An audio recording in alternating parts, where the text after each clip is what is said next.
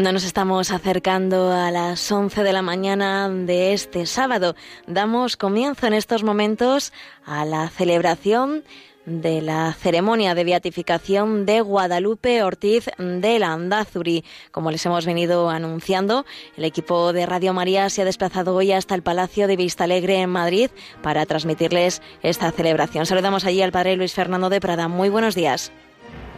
Buenos días, Cristina. Buenos días, muy querida familia de Radio María. Aquí estamos, en efecto, en el Palacio de Vista Alegre, en este lugar en el que no hace mucho estábamos también, Radio María, para otra beatificación, en aquel caso de mártires de la persecución religiosa de los años 30. Hoy, para vivir este momento de la beatificación del primer laico y la primera laica del Opus Dei, fue canonizado el fundador, San José María Escribá, beatificado el siguiente vicario general, don Álvaro del Portillo, y hoy una laica con el nombre de la Virgen de Guadalupe, cuya imagen está presidiendo de momento una gran pantalla en el centro de esta plaza. Vamos a vivir este momento que va a ser presidido por el cardenal Vecchio, el prefecto de la Congregación para las Causas de los Santos, y para ello Radio María ha desplazado su equipo de retransmisiones. En los mandos técnicos tenemos a Javier Esquina y al micrófono, como en tantas otras ocasiones, Paloma Niño, que además se trae a otro voluntario de Radio María. Paloma, buenos días. Muy buenos días, Padre Luis Fernando. Muy buenos días a todos los oyentes. Pues sí, una vez más en una de estas celebraciones que son gozosas y que tenemos pues la dicha de poder estar eh, también para llevarla a todos nuestros oyentes de Radio María allí donde estén y bueno que esperamos que podamos transmitir pues el gozo y la alegría que se está viviendo aquí ya desde los mm, primeros minutos de, de la mañana desde muy prontito se abría ya este palacio de Vista Alegre y también pues con ese aire internacional, vamos a decir, porque también la otra beatificación que hubo aquí fueron mártires vicencianas de la familia vicenciana y también fue muy internacional pues porque están también en todo el mundo, ¿no? También la familia del Opus Dei está en todo el mundo y se, y se va a vivir esa presencia de personas de todas partes. Y como bien decías, pues nos acompaña también en esta retransmisión Miguel Travesí, que es conocido por los oyentes porque lleva un montón de años al mando de uno de nuestros programas, Familia y Colegio. Miguel, muy buenos días. Buenos días, buenos días, padre buenos días Paloma y buenos días a todos nuestros oyentes. Pues sí, aquí estamos para, eh, bueno, pues para hablar un poquito de, Guadalupe Ortiz de Landazuri en este día tan especial. Y mm. nada, pues aquí veremos a lo largo de, esta jornada, pues es una beatificación, una jornada especial, ¿no? Sin duda que sí, dado que es una laica, consagrada ciertamente en el Opus Dei, pero laica, pues tú con tu mujer y, e hijos que os ayudan en el control, lleváis ese programa y nos ha parecido bueno que también hicierais algún comentario como laicos de lo que significa esta beatificación de esta mujer que nacía el 12 de diciembre de 1916. 12 de diciembre es la Virgen de Guadalupe. Así que claro, pues Guadalupe y encima luego trabajó y con el Opus Dei en México. Así que hoy se entiende esa preciosa imagen de la guadalupana que está presidiendo este escenario. Y como bien decías, Paloma, según iba entrando, veía a jóvenes de muchas naciones, oía hablar muchos idiomas, porque en efecto esta familia mundial extendida del Opus Dei pues ha invitado a representantes de, muchas naciones, creo que más de 60 que están aquí presentes. Sí, se han quedado también muchas personas sin poder venir aquí, pero bueno, para eso estamos los medios de comunicación, ¿no? Para llevar también esta celebración a todos pero el aforo nos cuentan que es de 11.275 personas, que no es poco, más de 11.000 personas en este Palacio de Vista Alegre. Y también aquí va a haber luego otros actos que van a celebrar más eh, también el Opus Dei esta tarde, mañana. Nosotros ya nos retransmitiremos porque digamos que este es el evento más central, más importante, pero también está lleno ese aforo. Así que muchísimas personas que mueve esta mujer que según la vayamos conociendo a lo largo de la retransmisión, la verdad es que su vida impacta a todos y es un ejemplo también. Pues llegamos a este momento del proceso que es la beatificación. La beatificación no es obviamente todavía lo definitivo, que es la canonización, es, pero es un paso muy importante. Miguel, si quieres recordarnos los últimos pasos, los últimos años del proceso que empezó hace mucho, pero los últimos momentos, ¿cuáles han sido? Pues el 7 de junio de 2016 ya los consultores teólogos de la Congregación de las Causas de los Santos, después de haber examinado la positio, respondieron positivamente a la pregunta sobre el ejercicio heroico de las virtudes por parte de Guadalupe, sobre su fama de, santidad y de favores. Ya el 2 de mayo de 2017, en sesión ordinaria, los cardenales obispos miembros de la congregación se pronunciaron a favor de la heroicidad de las virtudes y la fama de santidad de Guadalupe. A continuación, el 4 de mayo, dos días después de 2017, el Papa Francisco autorizó a la Congregación de las Causas de los Santos a promulgar el decreto sobre las virtudes de la sierva de Dios, Guadalupe Ortiz de Landázuri. El 5 de octubre de 2017, los peritos de la consulta médica de la congregación estudiaron la documentación sobre la curación milagrosa de Antonio Jesús Sedano Madrid y concluyeron que esa curación rápida, completa y permanente no tenía explicación científica. Casi un año más tarde, unos meses más tarde, el 1 de marzo de 2018, los consultores teólogos de la congregación respondieron positivamente a la pregunta sobre la atribución de la curación extraordinaria de Antonio Jesús Sedano Madrid a la intercesión de Guadalupe, de Guadalupe Ortiz.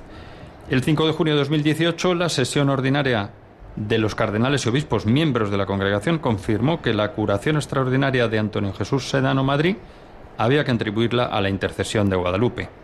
Y ya el 8 de junio de 2018 el Papa Francisco autorizó a la congregación a publicar el decreto sobre el milagro atribuido a la intercesión de Guadalupe, con lo cual casi el proceso estaba cerrado. El 27 de octubre del año pasado, en 2018, la Santa Sede comunicó que el Papa Francisco había establecido ya la fecha de beatificación, que es este día de hoy, 18 de mayo de 2019, en el momento en el que va a tener lugar la beatificación de Guadalupe aquí, en Madrid, su ciudad natal. Así es.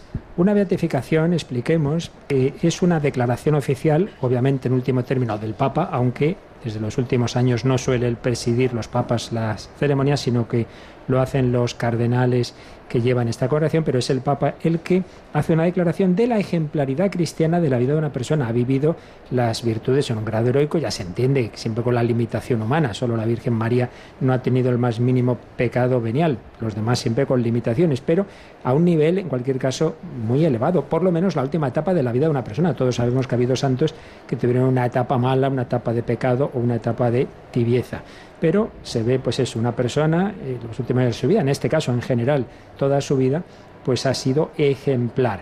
Y a partir de la beatificación, la Iglesia, ¿qué significa eso? Que autoriza su culto todavía de una manera particular a una porción del pueblo de Dios, en este caso pues en, eh, lo que sería al Opus Dei, en el lugar en que la diócesis en que ha vivido nacido, en este caso Madrid, pero todavía no es un, algo universal, eso ya es lo que se da en la canonización. La canonización los teólogos siempre han entendido que es un acto de grado supremo de magisterio y por tanto infalible, definitivo. La beatificación es permitir el culto todavía de una manera particular. Pero todos sabemos que al final se hace ya con tanto cuidado estos procesos quizá los primeros siglos de la Iglesia, bueno, y sin quizá, era todo como más, se dejaba un poquito más a la providencia, los últimos siglos pues se, se afina muchísimo y, por ejemplo, se pide al Señor una confirmación del estudio que se ha hecho en esas congregaciones, bueno, primero en la diócesis, donde se empieza un proceso, y luego ya en Roma,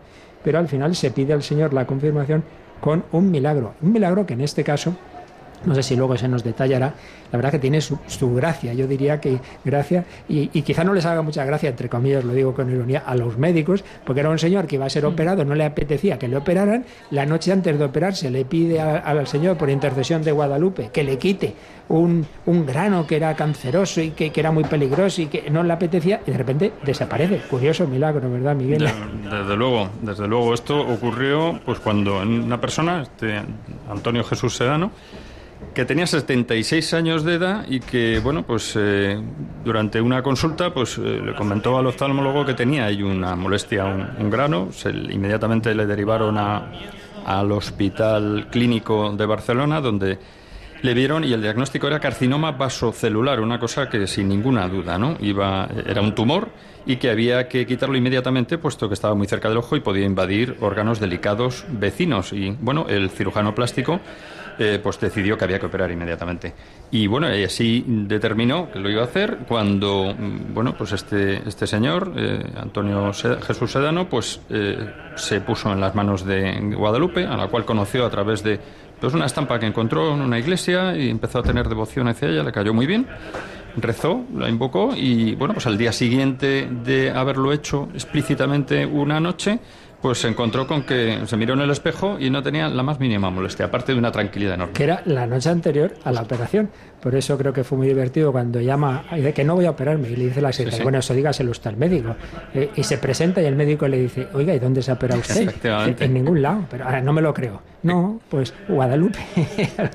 esto no hay quien lo entienda. Él mismo se levantó sorprendido, ¿no? Diciendo, bueno, yo lo pedí, pero esto le pasa a otras personas, creo, a mí no. Creo que se llevó tal susto que tuvo un momento de, de, de corazón, de una taquicardia que tuvieron que llamar al médico porque el hombre se quedó sorprendido cuando se levanta por la mañana y dice que ha desaparecido. Que ha y los mismos hijos. Y a mí me llama la atención que del modo más pues sin esperarlo, ¿no? Porque realmente encontró esta estampa en una iglesia, no es que la conociera, le tuviera ya una devoción particular. Parece bueno, que parece que va a comenzar, ¿sí? Paloma, esta celebración. Sí, ya se pone todos los asistentes en pie. Hay una magnífica orquesta. Estamos viendo muchos instrumentos, coro. Y bueno, está la plaza, vamos, como si torearan los mejores Sí, toreros sí, sí. del mundo, ¿verdad? En los mejores tiempos de esta plaza de toros, hoy convertida en este palacio de Vista Alegre, hoy convertida en un templo para vivir con el pueblo de Dios este momento importante, esta beatificación, porque para todo católico, sea de la familia religiosa que sea, el que cualquier miembro de la iglesia sea elevado a los altares es una alegría porque nos indica que es verdad que todos estamos llamados a la santidad, que es verdad que con la gracia de Dios, con esa gracia misericordiosa, el Señor es capaz de hacer maravillas en la vida de todos nosotros. La hizo en la vida de Guadalupe Ortiz de Landázuri.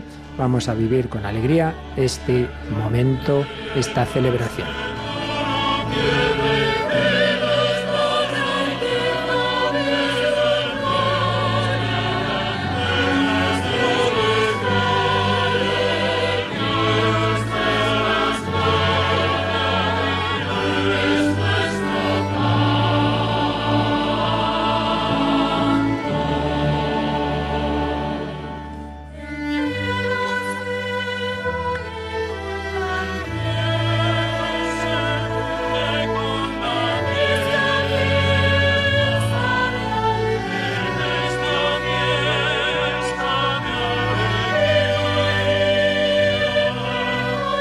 Pues está teniendo lugar en este momento la procesión de entrada, justamente por la parte central de esta plaza, vamos a decirlo así, de este Palacio de Vista Alegre, y podemos ver algunos de los obispos que van a concelebrar esta celebración y también pues muchos sacerdotes, algunos de ellos pues ya colocados en algún lugar de, de esta plaza para vivir la Santa Misa, pero bueno, nos comentaban que hay como unos 200 concelebrantes, que siete de ellos son cardenales, 10 arzobispos, entre ellos también está el nuncio apostólico en España, y hay 17 obispos, según vayamos eh, descubriendo un poco quiénes son, porque ese dato no lo tenemos, podemos comentarlo también a nuestros oyentes, pero sí que sabemos que está el presidente de la conferencia episcopal, el cardenal Ricardo Blázquez, y bueno, pues eh, como decíamos, muchísimas, muchísimos asistentes de España, de México, de Italia, de Polonia, Filipinas, Portugal, de Nigeria, muchísimas personas que se han acercado a vivir esta celebración desde aquí y bueno, pues la mayoría de personas no Padre Luis Fer españolas, pero también un gran número de México, porque ella pues hizo Lógico. allí mucho bien.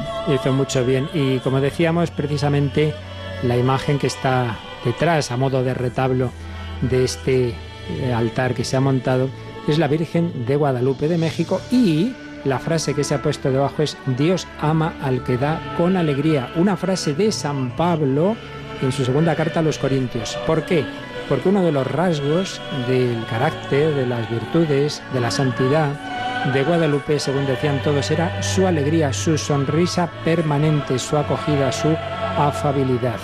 Dios ama al que da con alegría, la caridad alegre, el amor de Dios que es fuente de gozo.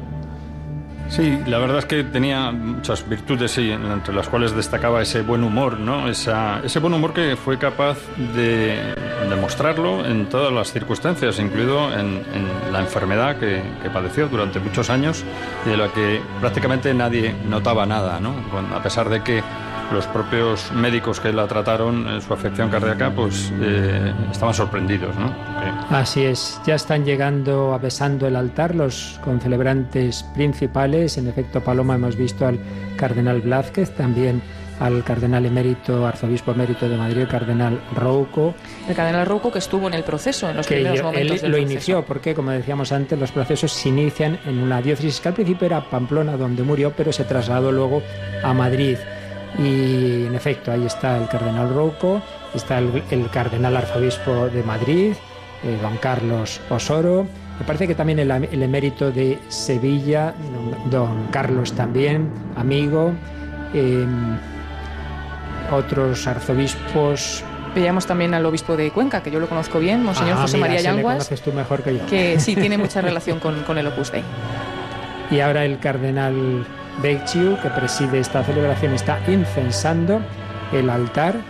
Ya sabéis que es ese primer signo, mejor dicho, el segundo. El primero es besar el altar y luego las celebraciones solemnes, como es esta, pues esa incensación del altar, porque el altar representa a Jesucristo. Dios ama al que da con alegría. Segunda Corintios de San Pablo dice esa frase tan bella que debe ser un mensaje para todos nosotros, llamados a dar, llamados a amar siempre con alegría.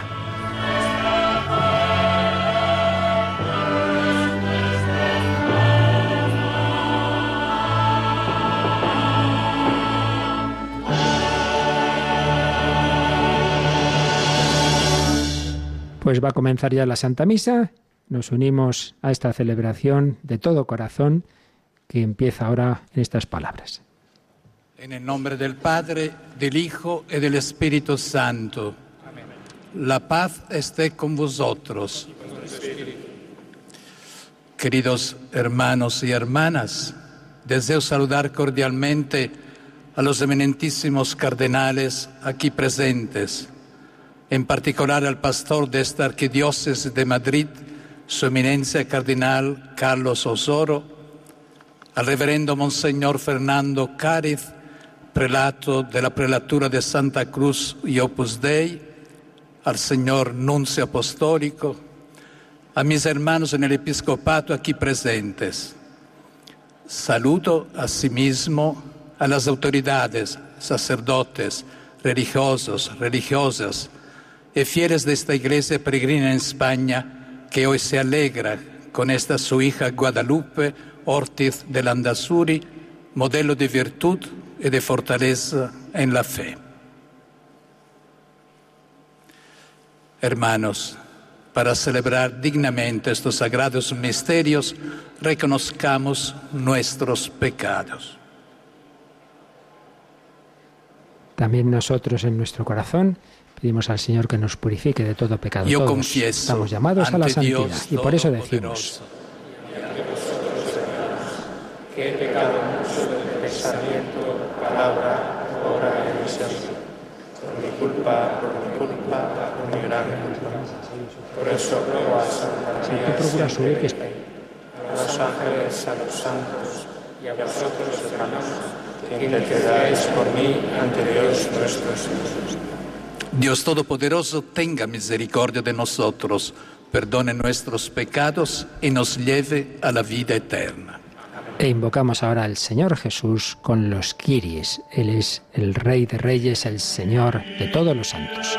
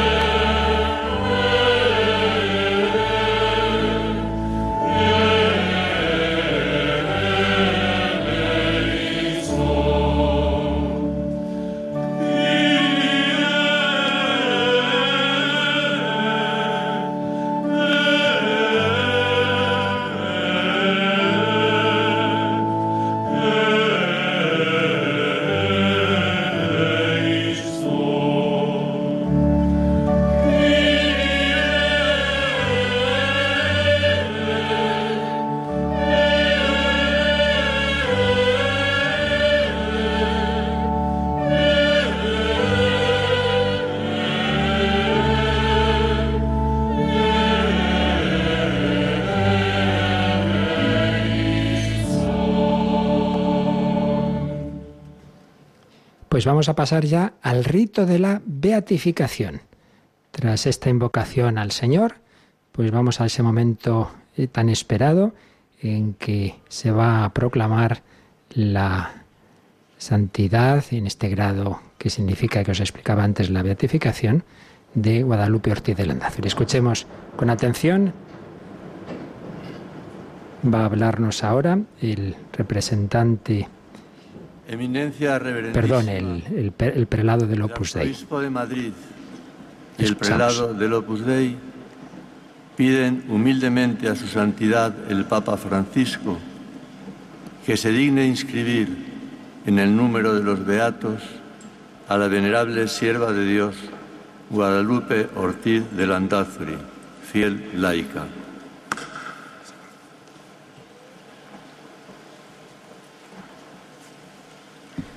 Vamos a escuchar estas palabras ahora en que Guadalupe se nos hace un resumen de la vida de Guadalupe.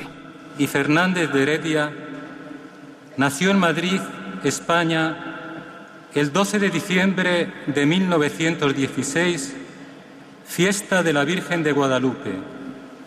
Era la última de los cuatro hijos de Manuel y Eulogia. Estudió ciencias químicas y empezó a ejercer la docencia en dos centros de enseñanza. El 25 de enero de 1944 conoció a San José María Escribá, fundador del Opus Dei, y el 19 de marzo del mismo año, después de algunos días de retiro espiritual, pidió la admisión en el Opus Dei como numeraria viviendo en celibato apostólico. San José María le encargó la dirección de algunas iniciativas de evangelización en Madrid y en Bilbao. A finales de 1949 le preguntó si estaba dispuesta a trasladarse a México para empezar allí la labor apostólica entre las mujeres. Guadalupe se preparó con fe y entusiasmo para esta nueva aventura. El 5 de marzo de 1950 viajó a la Ciudad de México. Desde allí se dedicó con empeño a la formación humana, profesional y cristiana de muchas personas en varias ciudades y zonas rurales mexicanas. En 1956, la venerable sierva de Dios se trasladó a Roma para ayudar a San José María en el gobierno del apostolado de las mujeres del Opus Dei. Pero a los pocos meses enfermó de una grave dolencia de corazón que requirió una importante intervención quirúrgica. Desde 1958 vivió en Madrid, España, donde volvió a ejercer la docencia. En el año 1965 obtuvo el doctorado en química con un trabajo de investigación que fue galardonado con el premio Juan de la Cierva.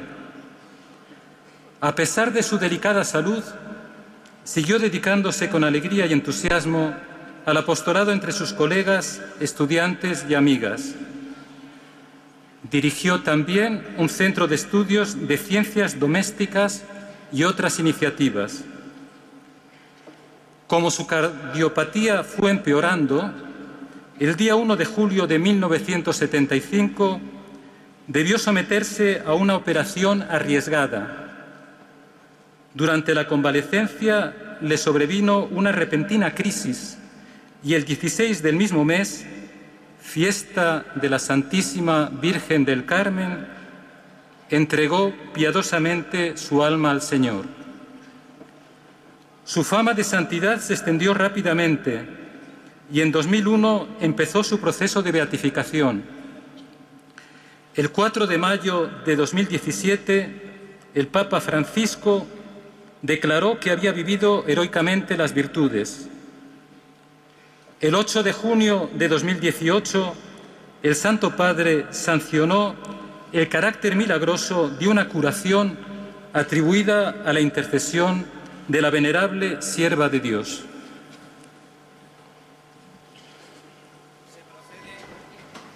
Hemos escuchado en primer lugar al prelado de Opus Dei, Monseñor Fernando Cariz, y luego estas eh, letras, esta pequeña, pequeña historia de la vida de Guadalupe, la ha leído el postulador Antonio Rodríguez de Rivera. Y llegamos al momento de la lectura de la carta apostólica en latín. Nos ponemos en pie. Ese momento tan fundamental que es en definitiva la proclamación de esa beatificación por esta carta del Santo Padre. Escuchamos con atención. Nos vota fratres nostri, caroli Santa Romana Ecclesia Cardinales Osora Sierra, nos, acogiendo el deseo de nuestro hermano el cardenal de la Santa Iglesia Romana Carlos Osoro Sierra, arzobispo de Madrid, y de Monseñor Fernando Cáriz, prelado de la prelatura personal de la Santa Cruz de Opus Dei, así como de muchos otros hermanos en el episcopado y de numerosos fieles. Después de haber obtenido el parecer de la Congregación de las Causas de los Santos, con nuestra autoridad apostólica concedemos que la venerable sierva de Dios, Guadalupe Ortiz de Landázuri y Fernández de Heredia, fiel laica de la prelatura de la Santa Cruz y Opus Dei, que entregó generosamente su vida al Señor, sirviendo con alegría a sus hermanos en la realización de las tareas cotidianas, de ahora en adelante sea llamada Beata y se pueda celebrar cada año en los lugares y según los modos establecidos por el derecho el día 18 de mayo. In nomine Patris et Filii et Spiritus Sancti. Amen. Datum Rome aptus Santum Petrum die vicesimo primo menses aprilis anno Domini bis millesimo undevicesimo pontificatus nostri septimo. Franciscus Papa. Pues con estas palabras ha quedado beatificada Guadalupe y oímos el himno del Christus Vincit y el gran aplauso Paloma. Ahora mismo van a empezar a descubrir la imagen de la nueva beata Guadalupe Ortiz para hacernos una idea, pues en el presbiterio que se ha montado en el escenario en, esta, en este Palacio de Vista Alegre hay una gran imagen de la Virgen y justo a su izquierda teníamos tapado por un pues ahora se está descubriendo sábana, ¿no? Y ahora se descubre esa imagen de Guadalupe. Mientras canta el coro y claro, se recibe con un gran aplauso. Y es que es la victoria de Jesucristo, no somos nosotros santos por nuestras fuerzas, sino por la gracia de Dios. Es el momento más emocionante siempre se ha proclamado esa heroicidad, esa beatificación, ese decir, ese ejemplo.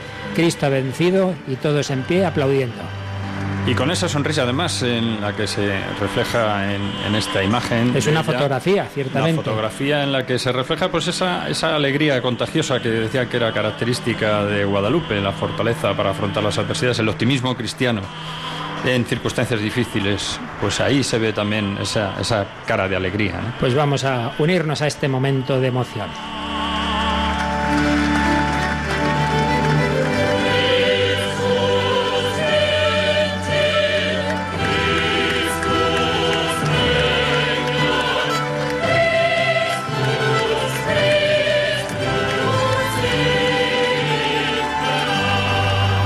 Seguimos escuchando este canto de alegría. Como decía bien Miguel, esa imagen de, Guadalupe nos hace sonreír a todos también al verla ella sonriente. Y en este momento se ha hecho una procesión con las reliquias de esta nueva beata. Eh, se han acercado al cardenal Angelo Vecchio con esa reliquia que la ha venerado. Y, bueno, pues se ha ido acompañado también por unas cuantas personas con ramos de flores a esta reliquia que ahora se va a colocar ahí en el presbiterio. La llevan sí, a una zona donde ahora se pone para la veneración de todos. En un pequeño pollete queda ahí sobre una cruz. Ahí se ha incrustado, pues entendemos que parte de los restos de esta nueva beata. Y mientras el coro sigue proclamando la victoria de Cristo.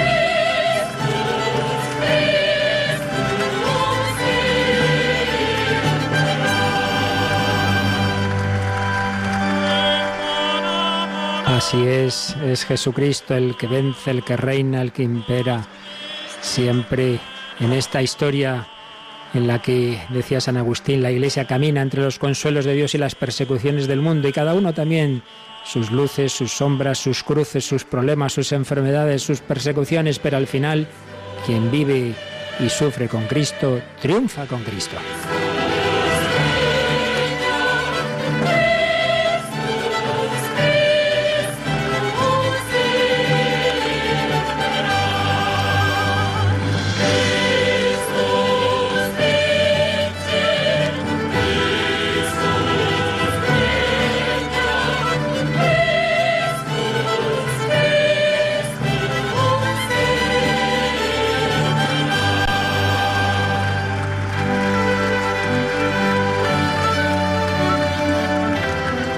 Aplauso larguísimo, como podréis observar. Vemos a la Virgen de Guadalupe, vemos la fotografía de Guadalupe que nació un 12 de diciembre y moría el día de la Virgen del Carmen 16 de julio. Miguel, una vida marcada por la Virgen María. Si había otra chiquita madrileña también en proceso, visita González Quevedo, que tenía ese lema, que quien me mire te vea, esto se dio también en Guadalupe. Efectivamente. También Guadalupe tenía muchas características. Antes hemos destacado pues esa alegría, ¿no? Esa sinceridad, la convivencia amable y un trabajo que vivía de una manera simpático y atractivo, sin, sin ningún tipo de tragedia, ¿no? Y bueno, pues lo que podemos decir y han definido algunos de los que la conocieron como una mujer de carcajada, no de una mera sonrisa. Pues esto nos recuerda en efecto lo que el Papa nos ha dicho en la exhortación, que esta mañana precisamente de 8 o 9 un servidor pues la estaba explicando de Gaudete te exultate, la santidad de la puerta de al lado, que no hace falta irse al desierto para ser santos. Ella como eh, profesora de química, escuchando a unas personas, ayudando a otras, todos podemos llamar, estamos llamados a ser santos. Y los nuevos devotos de la nueva Beata, agradecidos al sucesor del apóstol Pedro, Papa Francisco, dan gracias al Padre de Jesucristo y Padre nuestro, al Dios tres veces santo y elevan el himno de alabanza por haber proclamado beata a la venerable sierva de Dios Guadalupe Ortiz de Landazuri.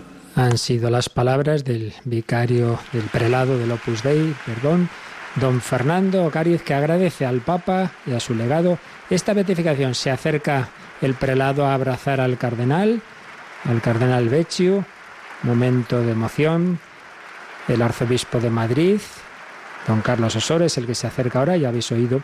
El agradecimiento viene por los dos actores, digamos, de la, del proceso, que es la Prelatura del Opus Dei y la Archidiócesis de Madrid, donde empezó el proceso diocesano. Bueno, pues ahora prosigue la misa, nos habíamos quedado, recordáis, en el Kirie, y ahora es el momento de unirnos con todos los santos y sabiendo que ya eh, ahí, en, en ese coro celestial, está Guadalupe de proclamar el Gloria, porque la gloria es solo para Dios. Gloria in excelsis Deo.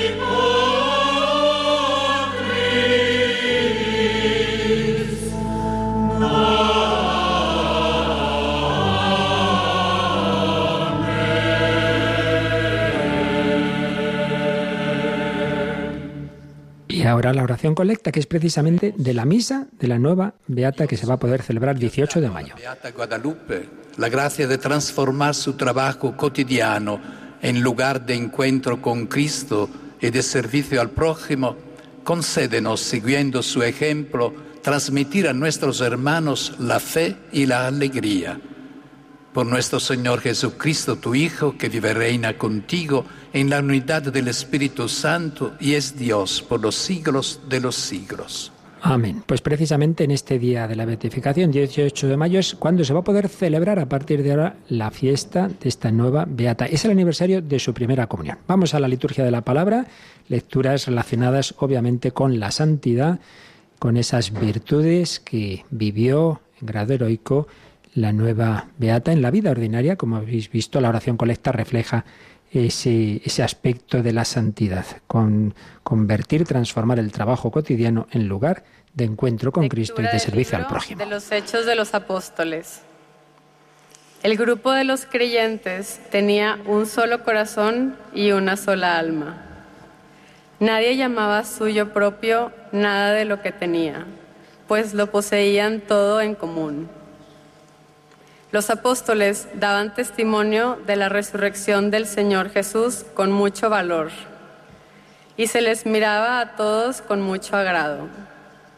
Entre ellos no había necesitados, pues los que poseían tierras o casas las vendían, traían el dinero de lo vendido y lo ponían a los pies de los apóstoles.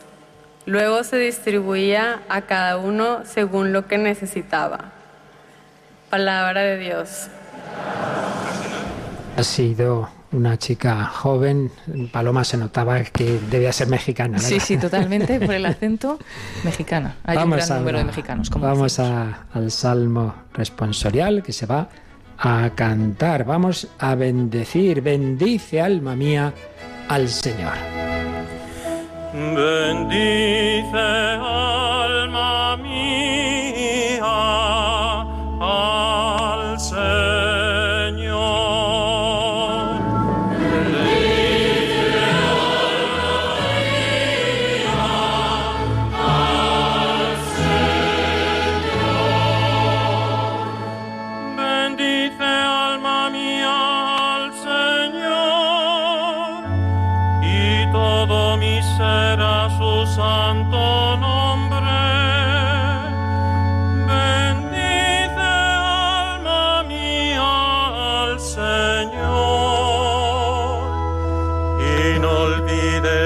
tus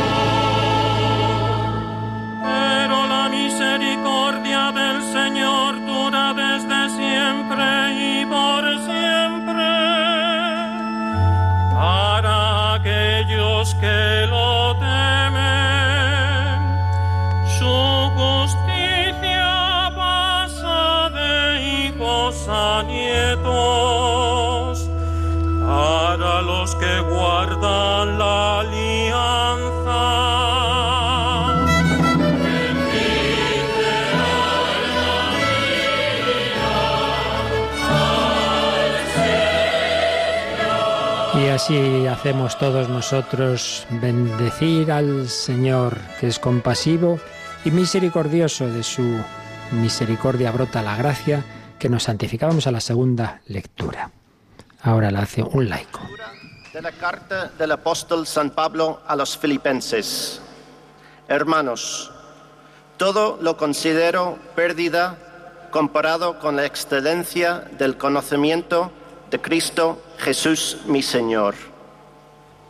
Por Él lo perdí todo y todo lo considero basura con tal de ganar a Cristo y ser hallado en Él. No con una justicia mía, la de la ley, sino con la que viene de la fe de Cristo. La justicia que viene de Dios y se apoya en la fe. Todo para conocerlo a Él y la fuerza de su resurrección y la comunión con sus padecimientos, muriendo su misma muerte, con la esperanza de llegar a la resurrección de entre los muertos. No es que ya lo haya conseguido o que ya sea perfecto. Yo lo persigo, a ver si lo alcanzo como yo he sido alcanzado por Cristo. Hermanos, yo no pienso haber conseguido el premio. Solo busco una cosa. Olvidándome de lo que queda atrás y lanzándome hacia lo que está por delante, corro hacia la meta, hacia el premio, al cual me llama Dios desde arriba en Cristo Jesús. Palabra de Dios. Te alabamos, Señor, te alabamos y te bendecimos y sabemos que a todos nos llamas a esta carrera.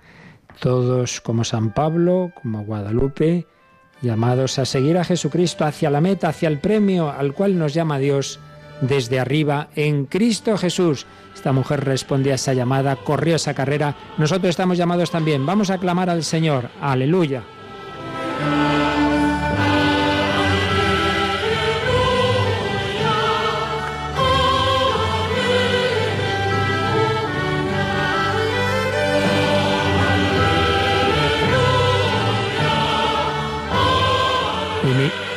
Mientras se interpreta este precioso aleluya, los ministros del incienso están ante el cardenal Beccio, recibiendo ese incienso con el cual va a ser incensado el evangeliario. Permanece de mí, dice el Señor,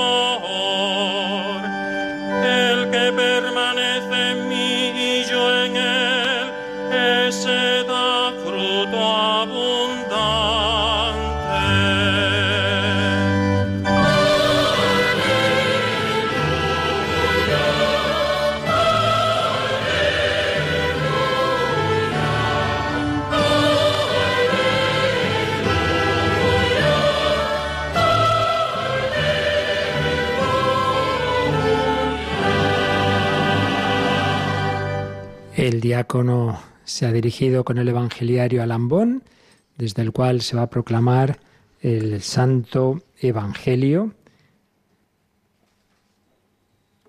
con palabras que Jesús nos va a decir a todos. Señor esté con vosotros.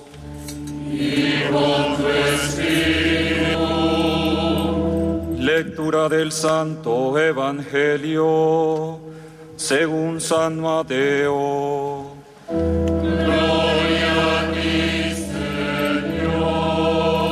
Y ahora inciensa ese evangeliario, del cual el diácono va a leernos unas palabras de Jesús en el Sermón del Monte.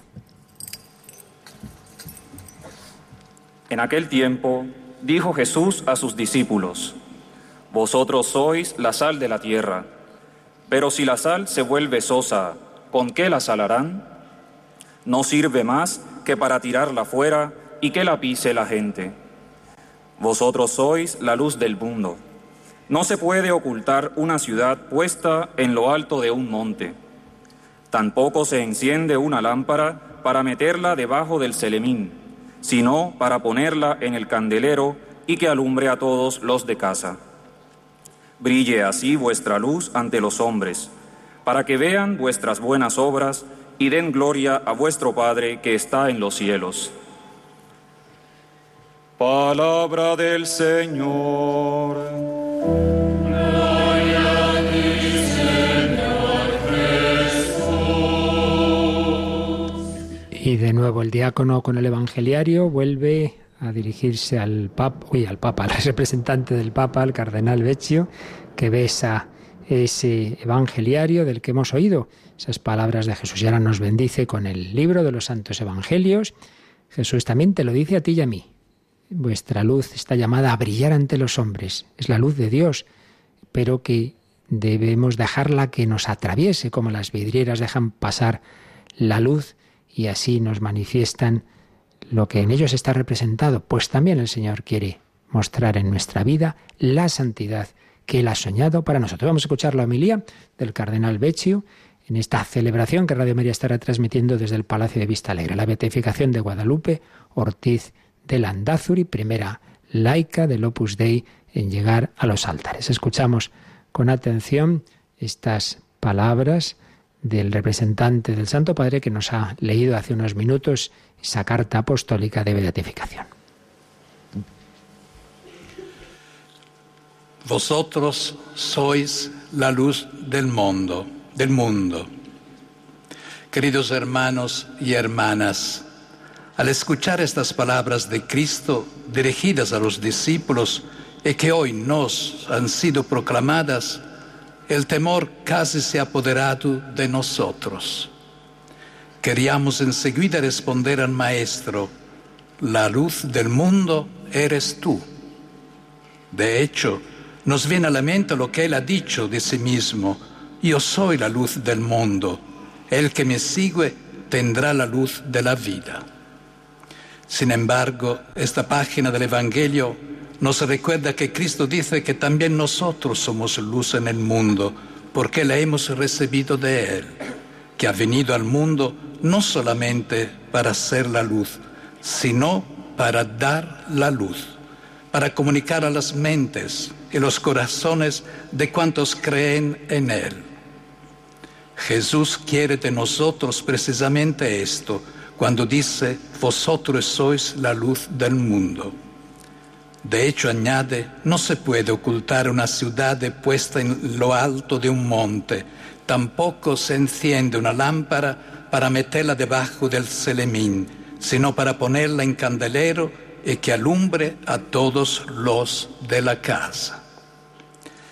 Tenemos pues una tarea, tenemos una responsabilidad por el don recibido, la responsabilidad es sobre la luz que nos ha sido transmitida. No podemos solamente apropiarnos de ella y guardarla únicamente para nosotros, sino que estamos llamados a comunicarlo a los demás, a donarla. Debemos hacerla brillar antes los hombres. De esta verdad era consciente la Beata Guadalupe. Ella es para nosotros un modelo de cómo mostrar esta luz que es Cristo y cómo transmitirla a los hermanos. Nos encontramos en efecto ante una mujer cuya vida ha sido iluminada solo por la fidelidad al Evangelio. Poliédrica y perspicaz, ha sido luz para aquellos que ha encontrado a lo largo de su existencia, mostrando un coraje y una alegría de vivir que procedían de su abandono en Dios, a cuya voluntad se conformaba día tras día y cuyo descubrimiento la hizo testigo valiente y anunciadora de la palabra de Dios. La fuente de su fecunda, de su fecunda vida cristiana fue su íntima y constante unión con Cristo. Su diálogo con Dios, ya desde jovencita, era continuo e se realizzava singolarmente mediante un'intensa vita sacramental e prolungados tiempos de recogimiento. La Santa Misa y la confesión eran los pilares de su vida espiritual. El rezo del rosario, recitado con gran devoción, era el signo evidente de su profundo vínculo con la Madre de Dios, a cuya intercesión solía confiarse. Guadalupe ha recorrido un camino de oración completo y maduro, que la llevó a experimentar en modo profundo y místico la presencia del Señor y su amor misericordioso. En efecto, es de la contemplación del misterio pascual de donde brotó la luz de la verdad que guió sus pasos. La misma luz la convirtió en una lámpara puesta en el candelero y que alumbra a todos los de la casa. La cruz no tardó en aparecer en su vida.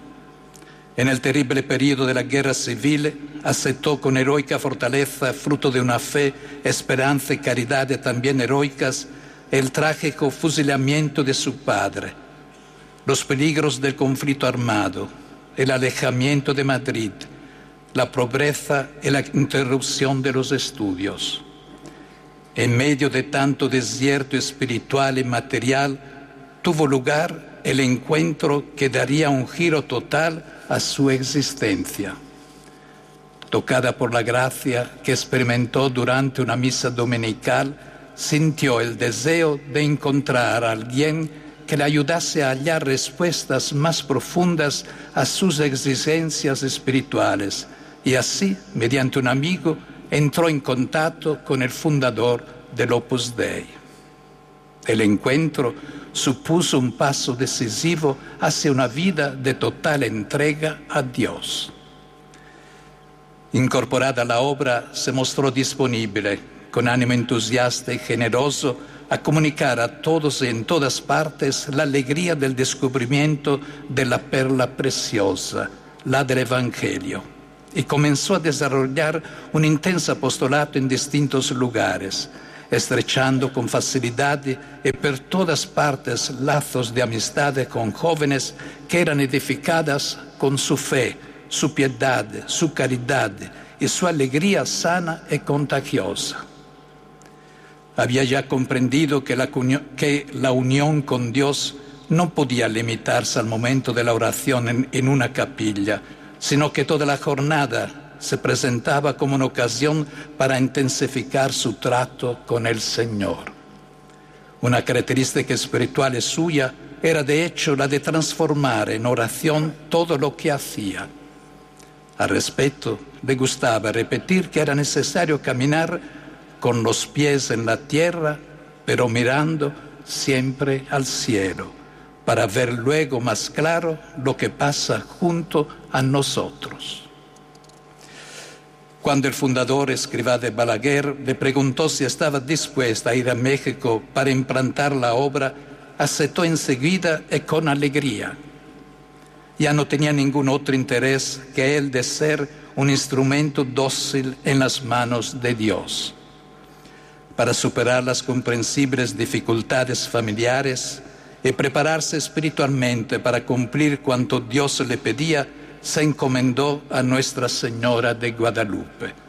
En México, su trabajo apostólico se basaba en el amor de Dios, que se traducía en una vida de piedad y de abandono en sus manos y en el celo misionero.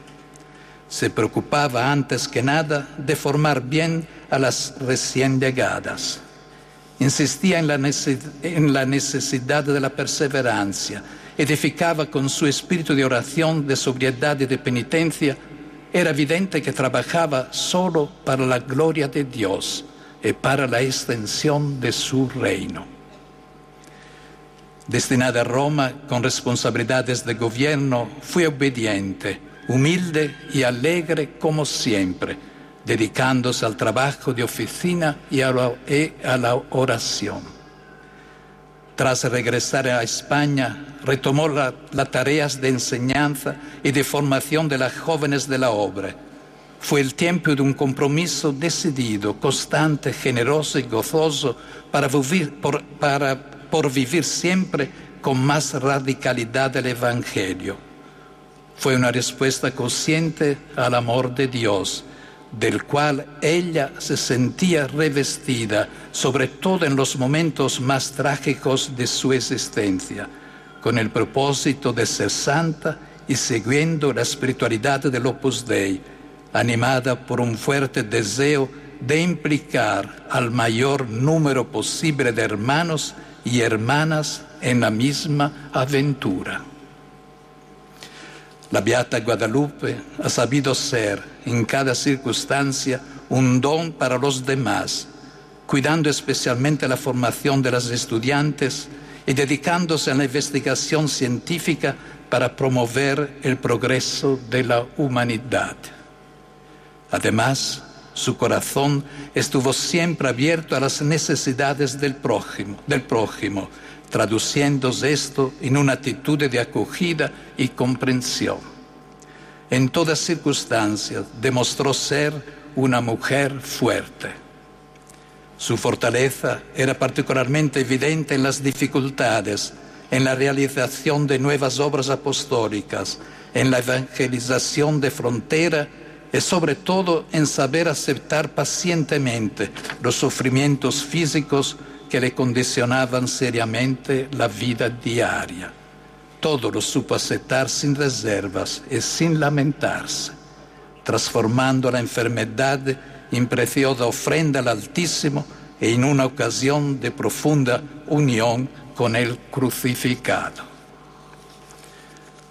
La nueva Beata nos comunica a nosotros, los cristianos de hoy, que es posible armonizar la oración y la acción, la contemplación y el trabajo, según un estilo de vida que nos lleva a fiarnos de Dios y a sentirnos expresión de su voluntad, la cual hay que vivir en todo momento. Además, nos enseña que bello y atrayente es el poseer la capacidad de escuchar y una actitud siempre alegre, incluso en las situaciones más dolorosas. Guadalupe se presenta así ante nuestros ojos como modelo de mujer cristiana, siempre comprometida allí donde el designio de Dios ha querido que esté, especialmente en lo social y en la investigación científica.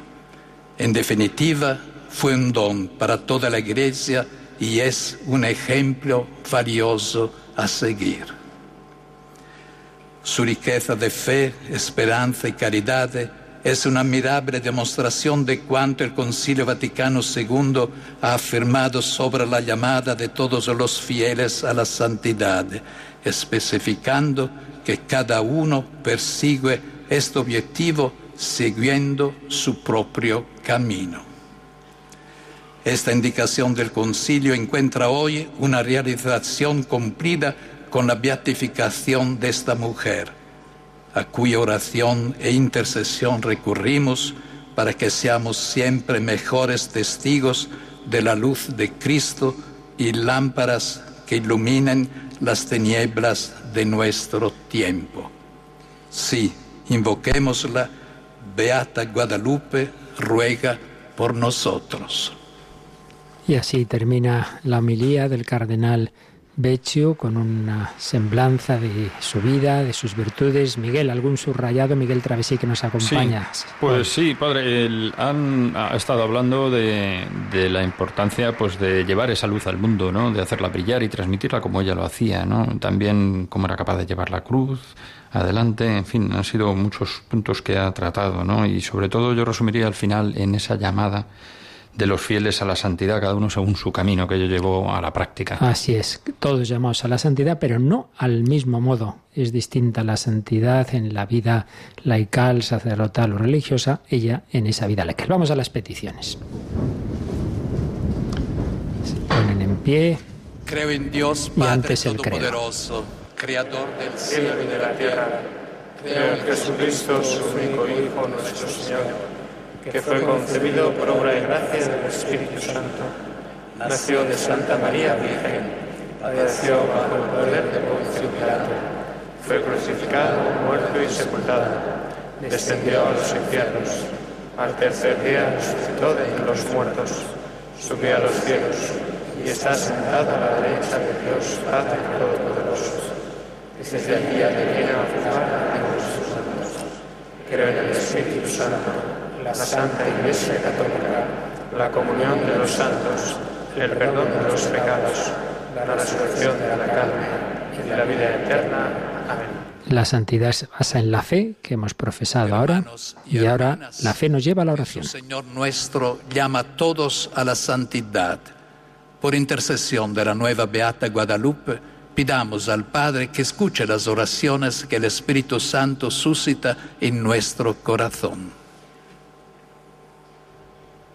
Vamos a unirnos a estas Por la peticiones. Santa Iglesia, Sacramento Universal de Salvación, para que el Espíritu Santo la conserve en la unidad, la refuerce en la fe y la colme de esperanza, de modo que, a través de la santidad de sus fieles, se extienda cada vez más por toda la tierra.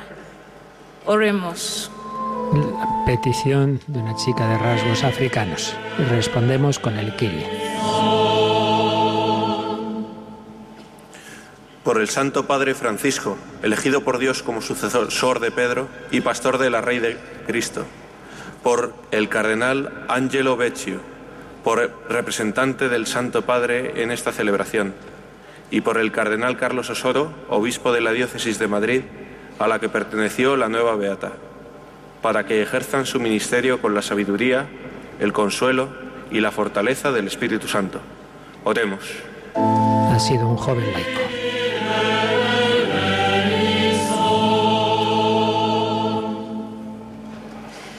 por la prelatura del Opus Dei, para que todos los fieles, sacerdotes y laicos, unidos a su prelado y siguiendo el ejemplo de la Beata Guadalupe, sepan realizar como ella el trabajo ordinario con amor y transmitir su fe y alegría para que muchos más conozcan y amen a Dios. Oremos. Otra laica, como era Guadalupe. por la paz del mundo y la unidad de la familia humana, para que los cristianos, movidos por una vida de servicio a Dios y a los demás, también de los más necesitados, colaboren con todos los hombres de buena voluntad en la construcción de una sociedad más fraterna, fundada en el mandamiento nuevo del amor. Oremos. Un joven.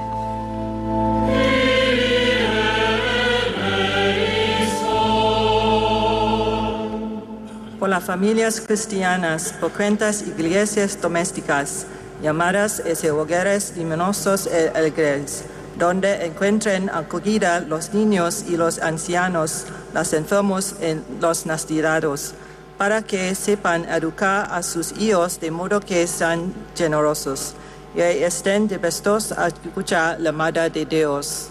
Oremos. Una mujer de rasgos orientales ha hecho esta petición por las familias.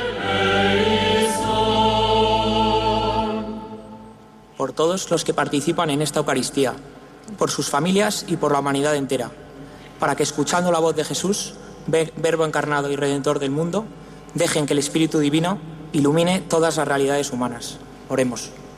Última petición que ha hecho un joven laico. Y ahora el cardenal Becciu culmina estas peticiones. Bendito sea, Señor por habernos dado la compañía y el ejemplo de vida entregada de tu fiel sierva Guadalupe. Concédenos su alegría y buen humor. Forja en nosotros un corazón universal y atiende las súplicas que con piedad filial te dirigimos. Por Jesucristo nuestro Señor. Pues así termina la liturgia de la palabra en la que hemos tenido el rito de beatificación de Guadalupe Ortiz de Landazuri las lecturas, la homilía, el credo y las peticiones. Y entramos en la liturgia eucarística con la procesión de ofrendas y cantando a la Virgen María, cuyo nombre llevaba, en cuya fiesta de Guadalupe nació, en cuya fiesta del Carmen murió. Pues ahora, Paloma, se van presentando las ofrendas en el presbiterio. Sí, y ahora que van a cantar esta canción de la Virgen, como decías, padre, que dice Totus Tuus María, justamente en este día en el que también era el cumpleaños de Juan Pablo II. Así es, 18 de mayo nacía otro inmenso santo, Carol Boitigua. Pedimos también a nuestros oyentes una oración porque era también el cumpleaños de nuestra responsable de voluntariado, Elena Navarro, fallecida hace unos meses de manera inesperada. Bueno, pues ahí esperamos que todos estén juntando en el reino de los cielos con María, totus tus, todo tuyo, llena de gracia. El Señor está contigo, todo tuyo, ruega por nosotros, María.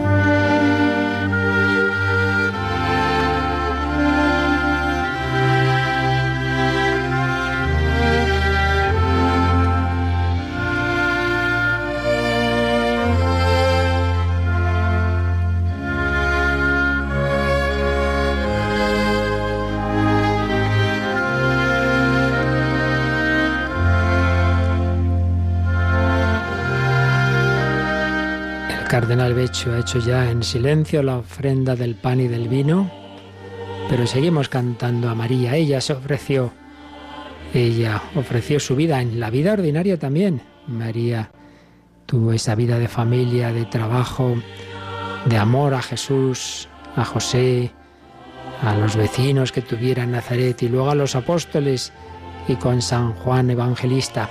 Y ahora el cardenal está incensando las ofrendas incensando ahora el crucifijo que preside este altar que se ha organizado aquí en este presbiterio improvisado, en esta iglesia en que se ha convertido este palacio de Vista Alegre. Ahora la incensación del altar, luego será del propio celebrante y con celebrantes y de todo el pueblo de Dios, porque todo el pueblo de Dios estamos llamados a ofrecernos con Cristo al Padre como María y uniéndonos en el camino de santidad que siguió Guadalupe Ortiz de Landazo. ¿Y alguna otra frase que te haya llamado más la atención, Miguel, de esta homilía? El cardenal Pequeño ha estado comentando pues muchas de las cosas que, a ella le ocurrieron, ¿no? Cómo ella se encontró con la cruz en, su camino, ¿no? Por ejemplo, en el momento en el que bueno, pues tuvo la fortaleza y, la fe del apoyo a su padre cuando la víspera del, del, día en que le iban a fusilar durante la guerra civil, cómo le acompañó, con qué entereza, cómo le ayudó a rezar y a prepararse al, último encuentro con Dios, ¿no? Y después a lo largo de su vida, pues cómo fue una persona de una profunda vida espiritual, profunda vida espiritual que llevaba adelante a cabo en su vida normal, en su vida ordinaria, ¿no? y lo que hacía que bueno pues que, que acercase a la gente a, Dios no porque eh, bueno pues ella era con naturalidad como hacía las cosas transmitiendo ese ese coraje también que ha comentado esa alegría que tenía no como a partir del encuentro que tuvo eh, en 1944 con San José María Escriba descubrió pues esa, esa vocación suya para llevar ese trato con Dios diario y cómo eh, le acompañaba a lo largo de su vida y cómo esa también unión con, con la Virgen María, ¿no? A través del rosario y de la Santa Misa, la confesión, cómo llevaba su vida espiritual adelante. Así es, el rosario lo ha mencionado, comunión con María. También nosotros en este mes de mayo nos acordamos y prosigue la Santa Misa. Orad, hermanos. Se a Dios Padre Todopoderoso.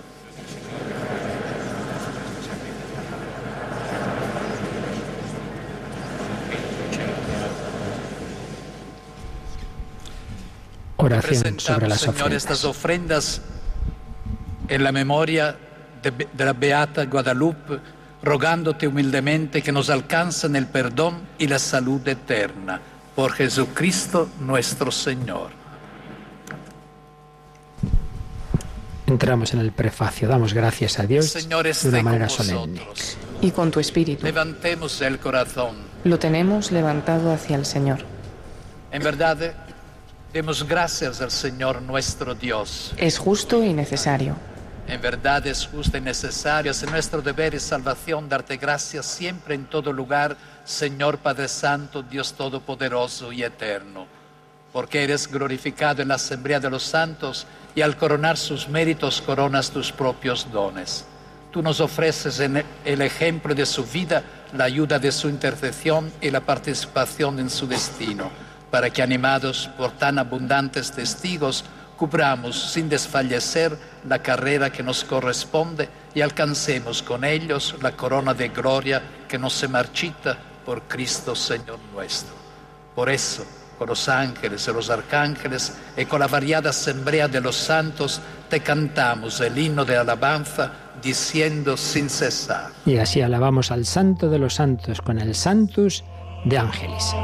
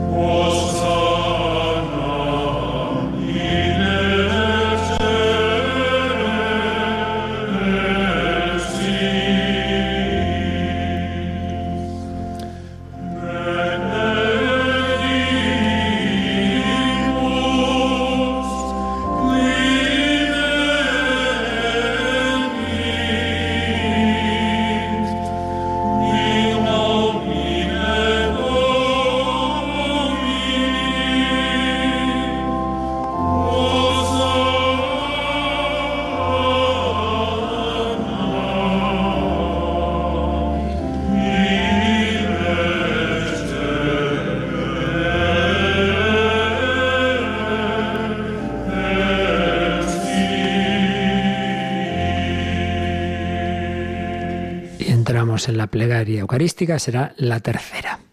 Santo eres en verdad Padre, y con razón te alaban todas tus criaturas, ya que por Jesucristo tu Hijo, Señor nuestro, con la fuerza del Espíritu Santo das vida y santificas todo, y congregas a tu pueblo sin cesar para que ofrezca en tu honor un sacrificio sin mancha desde donde sale el sol hasta el ocaso.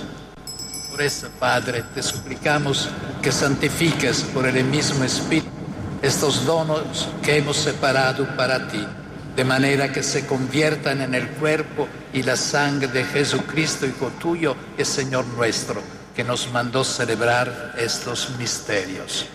Porque él mismo, la noche en que iba a ser entregado, tomó pan y dando gracias te bendijo, lo partió y lo dio a sus discípulos diciendo, tomad y comed de todos de él, porque esto es mi cuerpo que será entregado por vosotros. Y el cardenal eleva esa sagrada forma, ya es Jesucristo. ¿Cuántas veces asistiría a la Santa Misa? Guadalupe adoraría a Jesús. También nosotros le decimos, Señor mío y Dios mío. Del mismo modo, acabada la cena, tomó el cáliz, dando gracias te bendijo y lo pasó a sus discípulos diciendo, tomad y bebed de todos de él, porque este es el cáliz de mi sangre, sangre de la alianza nueva y eterna, que será derramada por vosotros y por muchos para el perdón de los pecados.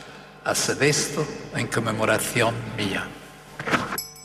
Y el cardenal Vecchio eleva esa sangre de Cristo derramada para el perdón de todos nuestros pecados. Solo esa sangre es la que nos purifica, la que nos hace santos, Señor mío y Dios mío. Te adoramos, creemos en ti y ahora Este proclamamos nuestra la fe. Anunciamos tu muerte, proclamamos tu resurrección. Ven, Señor Jesús. Así pues, Padre, al celebrar ahora el memorial de la pasión salvadora de tu Hijo, de su admirable resurrección y ascensión al cielo, mientras esperamos su venida gloriosa, te ofrecemos en esta acción de gracias el sacrificio vivo y santo. Dirige tu mirada sobre la ofrenda de tu iglesia y reconoce en ella la víctima por cuya inmolación quisiste devolvernos tu amistad, para que fortalecidos con el cuerpo y la sangre de tu Hijo y llenos de su Espíritu Santo, formemos en Cristo un solo cuerpo y un solo espíritu. Intercesión del cardenal Osoro. En ofrenda permanente para que gocemos de tu heredad junto con tus elegidos, con María, la Virgen Madre de Dios, su esposo San José, los apóstoles y los mártires, la Beata Guadalupe y todos los santos, por cuya intercesión confiamos obtener siempre tu ayuda. Y ahora intercesión del cardenal. No, del prelado del, vica- del Opus Dei, don Fernando. Pedimos, Padre, que esta víctima de reconciliación traiga la paz y la salvación al mundo entero.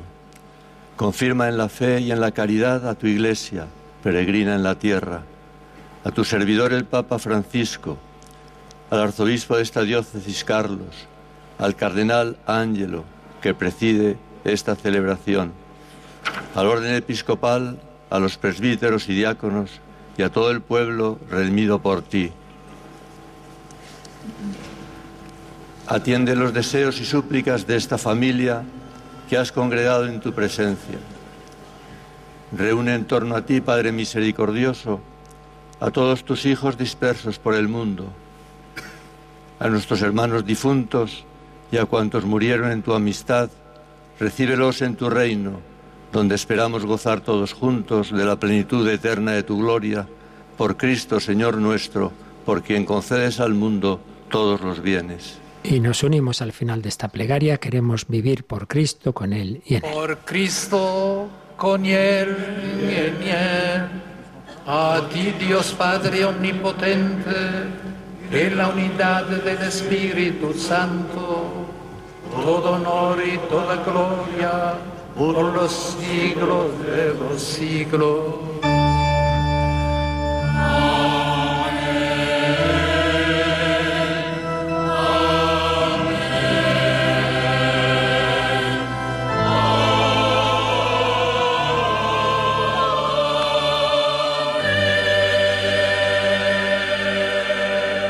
Y entramos en el rito de comunión. Vamos a rezar la oración de los hijos de Dios. Ser hijos de Dios, digamos confiadamente la oración que Cristo nos enseñó.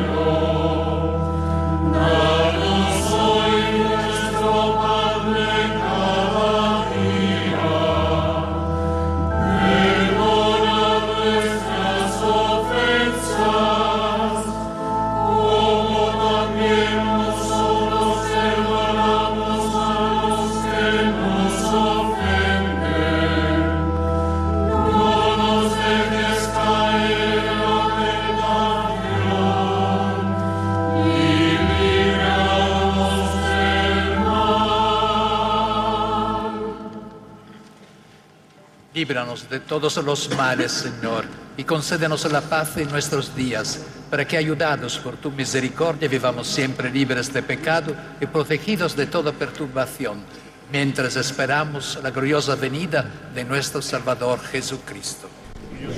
Tuyo es el reino, tuyo el poder y la gloria por siempre, Señor. Señor Jesucristo, que dijiste a tus apóstoles, la paz os dejo, mi paz os doy. No tengas en cuenta nuestros pecados, sino la fe de tu iglesia, y conforme a tu palabra concédele la paz y la unidad. Tú que vives y reinas por los siglos de los siglos. Amén. La paz del Señor esté siempre con vosotros. Y con tu espíritu. Daos fraternalmente la paz. Y así nos ha invitado el diácono a darnos la paz, que es la santidad, corazón filial, corazón fraternal. Nos damos la paz mutuamente también y sobre todo en nuestro corazón, pues se la ofrezcamos a aquellos que a lo mejor podamos haber tenido algún problema. El perdón, la misericordia que Dios tiene con nosotros es la que debe también regir nuestras relaciones. Corazón filial, corazón fraternal, hijos de Dios, hermanos de todos los hombres. Y así en ese espíritu nos vamos preparando a recibir la comunión sacramental, los que aquí están, y espiritual, pues a través de las ondas. Pero ahora vamos a invocar al Cordero inmolado por nosotros, el que quita el pecado del mundo.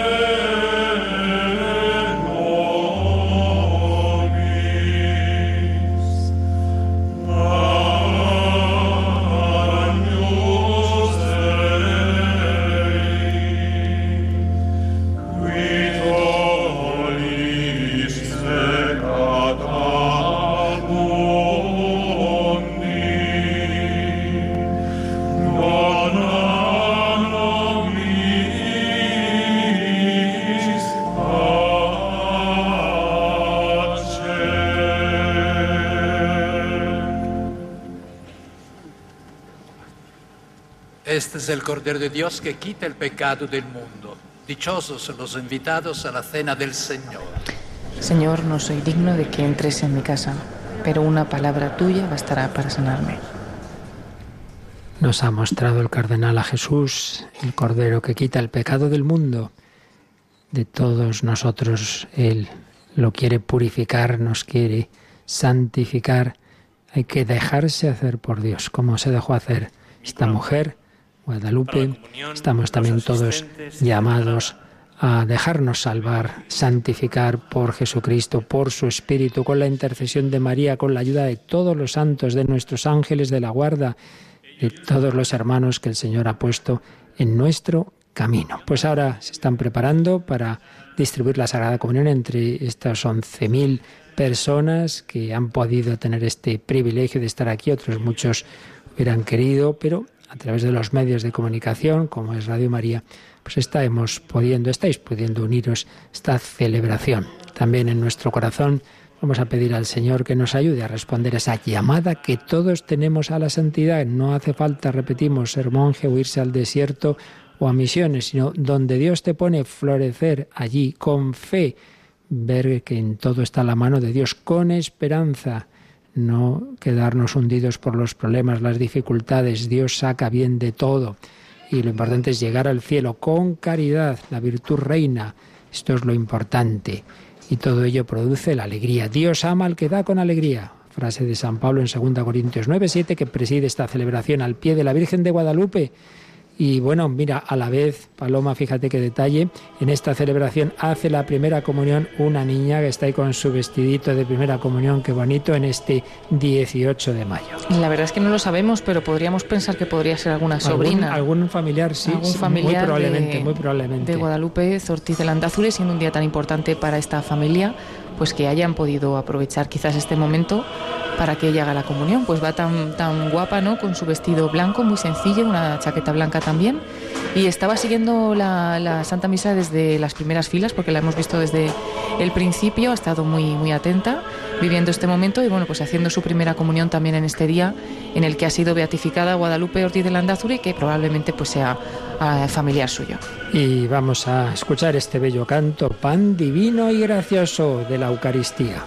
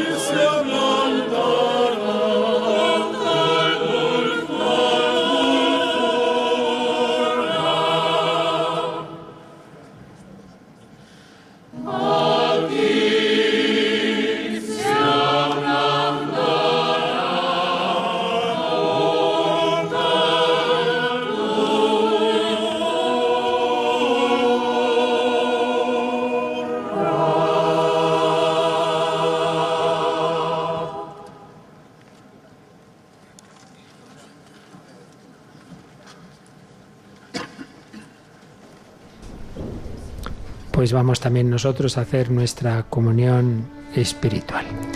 Jesús mío, creo que estás realmente presente en el Santísimo Sacramento. Te amo sobre todas las cosas y te deseo en el interior de mi alma. Ya que en este momento no puedo recibirte sacramentalmente, ven al menos espiritualmente a mi corazón. Estando dentro de mí, yo te abrazo y me uno todo a ti. No permitas nunca que me separe de ti. Eterno Padre, yo te ofrezco la sangre preciosísima de Jesucristo como pago por mis pecados, en sufragio de las almas del purgatorio y por las necesidades de la Santa Iglesia. Y mientras se interpreta la Verum, a corpus natum de María Virgen, salve verdadero cuerpo nacido de la Virgen María, verdaderamente atormentado, sacrificado en la cruz por la humanidad, de cuyo costado perforado fluyó agua y sangre, sé para nosotros un anticipo en el trance de la muerte. Pues así debemos comulgar siempre, dando gracias a Jesús que se nos da en alimento y que quiere ir preparándonos en esta vida para un día contemplarle cara a cara. Quien con Él vive quien con Él goza, quien con Él sufre y con Él muere, con Cristo triunfará.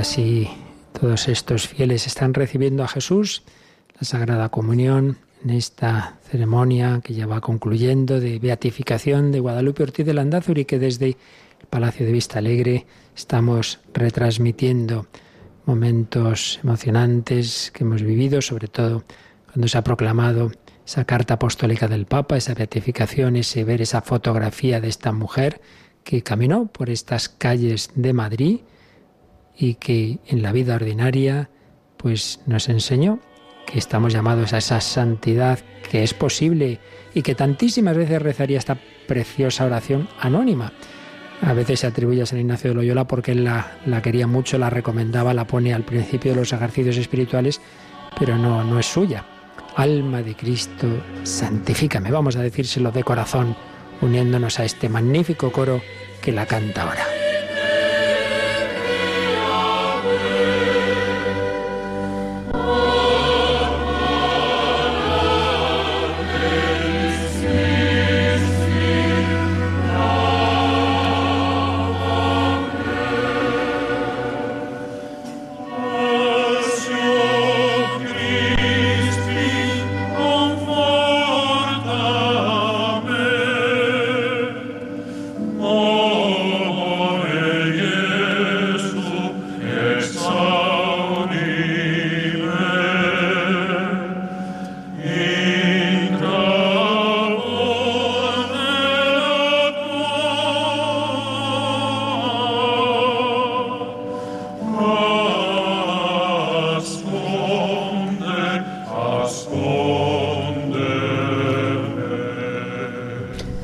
Aprovechar este momento para hablar un poquito más sobre Guadalupe y un dato interesante que hablábamos antes de empezar esta retransmisión, Miguel, que esta no es la única causa de beatificación, digamos, que hay abierta en el Opus Dei, sino que hay algunas más y en concreto del hermano de, Guadalupe. Efectivamente, hay 17 causas en este momento de canonización en, en curso, entre las cuales hay dos matrimonios y uno de ellos es precisamente su hermano, y el hermano y su mujer dos matrimonios, uno de ellos ese, ¿no? Precisamente hermano que, Fernando, si no recuerdo mal, que estuvo en la clínica de Navarra cuando ella falleció, era uno de los cirujanos que estaban allí.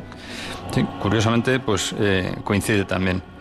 La verdad es que Guadalupe era una, una, persona pues que tenía una, bueno, pues una vida espiritual desde, desde joven, ¿no? Quizá que provenía también pues de, de la vida que había vivido en una familia cristiana y que se había visto reforzado a lo largo de su vida pues por una capacidad de resistencia que fue mm, adquiriendo con el paso de los años en distintas vicisitudes.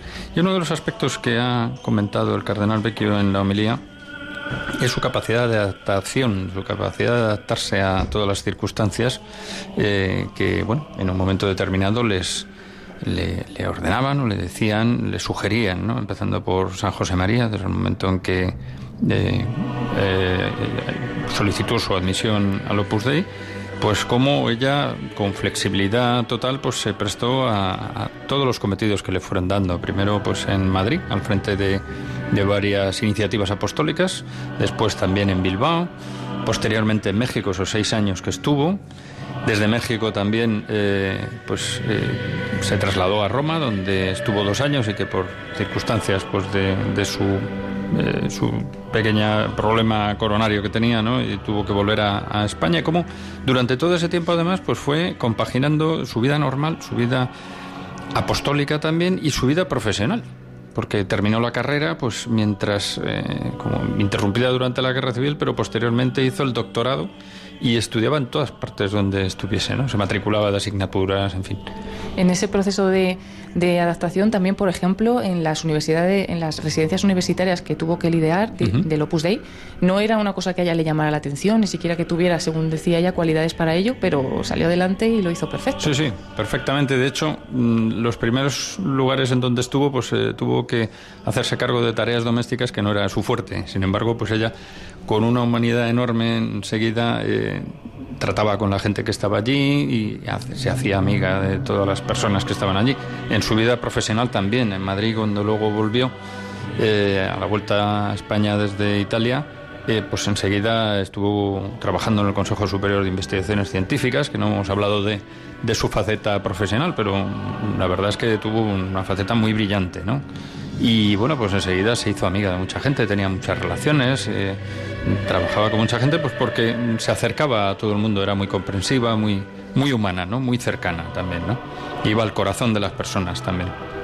Lo que has contado de la vida espiritual desde muy niña, hemos pasado un poquito por encima la anécdota de la muerte de su padre. A lo mejor podemos contar un poquito más a los oyentes. Sí, a mí la verdad es que eso ya lo, lo leí desde el primer momento, me llamó la atención que una hija esté la noche antes de que van a fusilar a su padre animando al padre, ¿verdad? Y dicen los biógrafos que ahí se veía ya esa fortaleza con la que iba a afrontar las dificultades de toda la vida que joven entonces, parece que con 20 años, iban a fusilar a su padre y eso, está ahí pues animándole, pues eso era ya una señal de esa fortaleza de lo alto con la que iba a afrontar las diversas circunstancias. Y es una de las virtudes cardinales cuando se estudian los procesos de canonización ahí se ven las teologales que son las fundamentales fe esperanza y caridad pero obviamente también las virtudes humanas que dice el catecismo y cardinales, prudencia, justicia, fortaleza y templanza. La fortaleza de que una hija ve, está con su padre al que van a matar sin duda es muy grande. Además sacó ella el rosario, invitó a rezar el rosario y dicen que ni una sola lágrima derramó esa noche ni en esos últimos momentos con su padre. Ella se mantuvo fuerte en todo momento. No querría que el padre sufriera más viéndoles sufrir a ellos, ¿verdad? Son estas florecillas que, que hay en la historia de la, de la iglesia me recuerdo también, pues en más o menos unos años antes en México, ¿no? En la cristiada, aquellos mártires cristeros, muchos padres de familia, eh, humildes, sencillos, y que sabían que dejaban a su viuda, a muchos hijos, y, les animaban y se animaban mutuamente con el Viva Cristo Rey, Santa María de Guadalupe. Pues precisamente ese México en el que Guadalupe Ortiz de Landazuri estuvo, esa Virgen de Guadalupe que está presidiendo una gran imagen, está presidiendo esta celebración en la que seguimos pidiendo a Jesucristo que nos santifique, alma de Cristo, santifícame, cuerpo de Cristo, sálvame.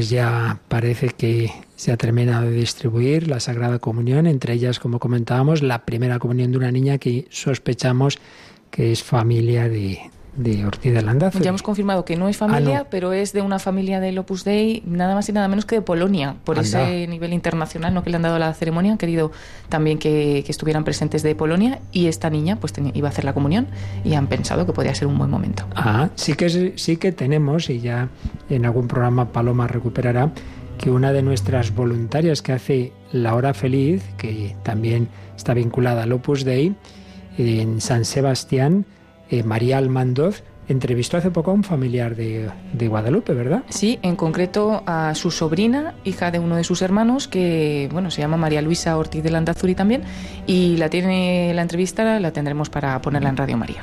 Claro que sí. Y es que la santidad, también nos decía Miguel Travesí, que hay el matrimonio de un hermano de Guadalupe, también está en proceso, pues hay que vivirlo ahí, empezar por vivirlo en la escuela de la familia, la familia iglesia doméstica.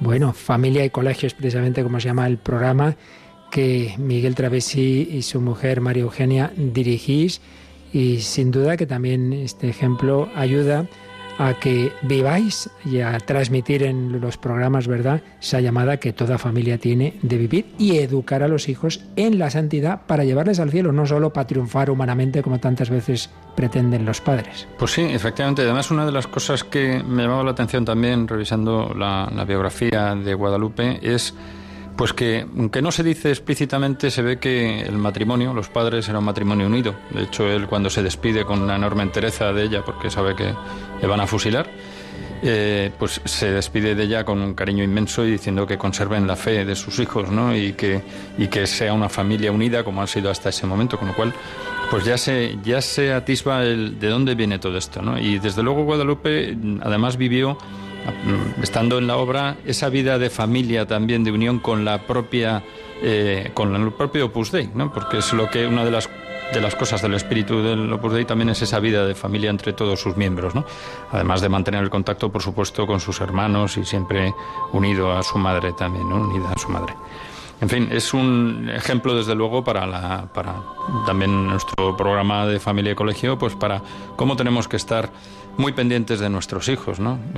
la, la vida que llevó Guadalupe siempre sujeta cuando en su infancia y juventud a los cambios de destino de su padre, que era militar y, vivió en varios lugares distintos, entre ellos en Marruecos, eh, como ella se adaptó a, las nuevas circunstancias, eh, pasando por un colegio allí en Marruecos, donde además era una de las pocas alumnas del, colegio, la mayoría eran niños, ¿no? Entonces, bueno, pues ella estuvo ahí y evidentemente ahí se ve que la vida de familia seguía adelante, ¿no? Sin duda es un, un buen ejemplo y un ejemplo pues de, oración y de, y de, vida normal, de vida corriente, de, entrega. De las cosas que habíamos dicho antes también está, yo creo que habría que destacar el olvido de sí, ¿no? El olvido de sí de ella misma, que se refleja en una anécdota muy sencillita en México, en una tertulia, pues le picó un insecto venenoso y no hizo ningún comentario y sin embargo, pues tiempo después eso sufrió unas fiebres durante unos 15 días. Pues llega ya la oración postcomunión. Dios Todopoderoso, la eficacia divina de este sacramento nos ilumina en flamme en esta fiesta de la Beata Guadalupe, para que ardamos siempre en santos deseos y abundemos en obras buenas. Por Jesucristo nuestro Señor. Ahora habrá dos intervenciones más antes de finalizar esta Santa Misa.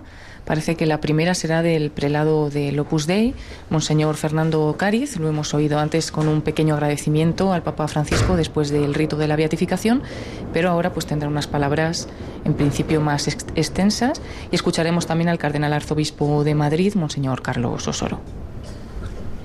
Doy lectura a la carta que el Santo Padre Francisco dirigió a Monseñor Pero Fernando antes, antes escuchamos esta, esta carta del Papa. Vaticano, 12 de abril de 2019. Querido don Fernando, dentro de poco tendrá lugar la beatificación de la sierva de Dios Guadalupe Ortiz de Landazuri primera fiel laica de esa prelatura en ser beatificada. Y deseo unirme a vuestra alegría y a vuestra acción de gracias por este testimonio de santidad, vivido en las circunstancias ordinarias de su vida cristiana.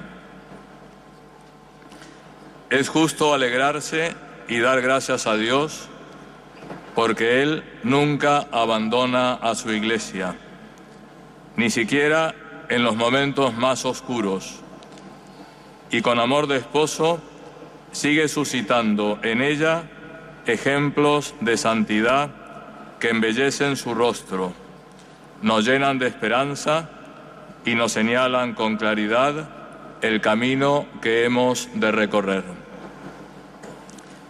La santidad supone abrir el corazón a Dios y dejar que nos transforme con su amor.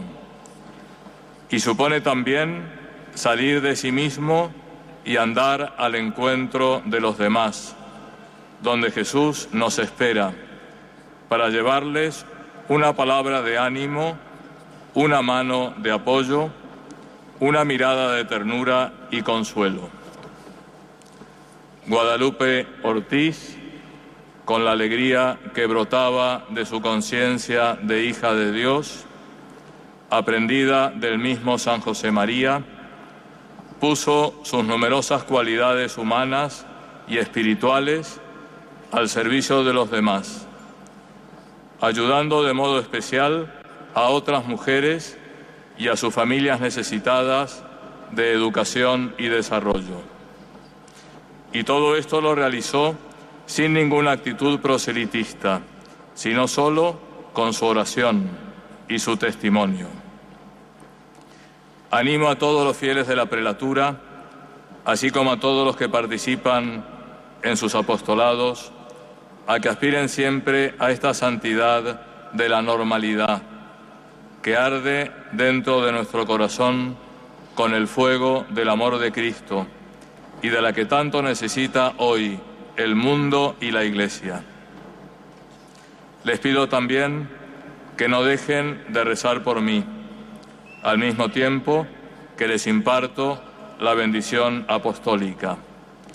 Que Jesús los bendiga y que la Virgen Santa los cuide. Fraternalmente, Francisco.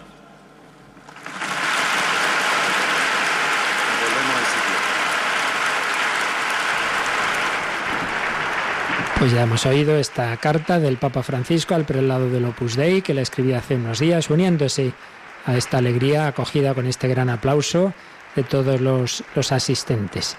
Y como decía antes Paloma, suponemos que ahora será ese propio prelado del, del Opus Dei, en efecto, el que se acerca ahora al micrófono. Escuchamos sus palabras, don Fernando. Antes de finalizar esta solemne celebración, doy gracias a Dios al considerar que en Guadalupe Ortiz de Landazuri, como en todos los santos y beatos, se refleja la santidad de la Iglesia, cuerpo de Cristo. En la vida de la nueva beata podemos contemplar con agradecimiento cómo el Señor sigue actuando, también en medio de nuestras ciudades, de nuestras calles, en nuestras familias, en nuestros ambientes de trabajo. También doy gracias a Dios de quien procede toda santidad, porque la beatificación de Guadalupe, primera fiel laica del Opus Dei en ser elevada a los altares, representa como un nuevo resello que da la Iglesia al camino que el Señor hizo ver a San José María el 2 de octubre de 1928. Deseo, en fin, manifestar mi agradecimiento al cardenal Angelo Becciu, que como representante del Santo Padre Francisco ha presidido esta solemne celebración eucarística. Gracias por las palabras que nos ha dirigido en la homilía.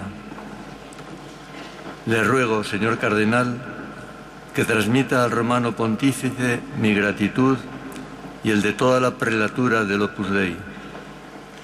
Dígale que agradecemos el mensaje que nos ha enviado y que acabamos de escuchar.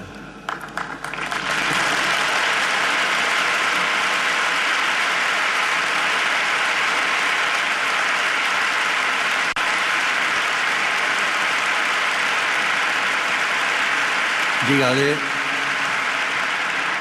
que le manifestamos nuestro filial afecto y rezamos por su ministerio pastoral de sucesor de Pedro. A la intercesión de la Beata Guadalupe encomiendo nuestro propósito de ser siempre buenos hijos de la Iglesia y que la prelatura del Opus Dei, como quiso San José María, sirva siempre a la Iglesia como la Iglesia quiere ser servida.